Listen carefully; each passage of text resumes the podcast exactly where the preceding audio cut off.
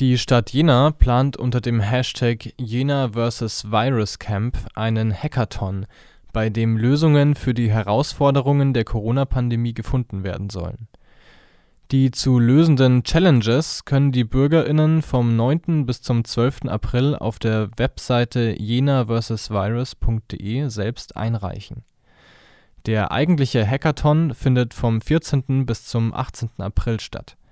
Es werden sowohl TeilnehmerInnen als auch OrganisatorInnen für das Jena vs. Virus Camp gesucht.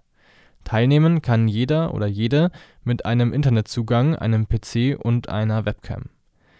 Bei ihrem Projekt orientiert die Stadt sich am Hackathon Wir vs. Virus der Bundesregierung. Hier konnten innerhalb eines Wochenendes 1000 Lösungsansätze gefunden werden. Die Anmeldefrist für TeilnehmerInnen, OrganisatorInnen und Challenges endet am Mittag des 14. April.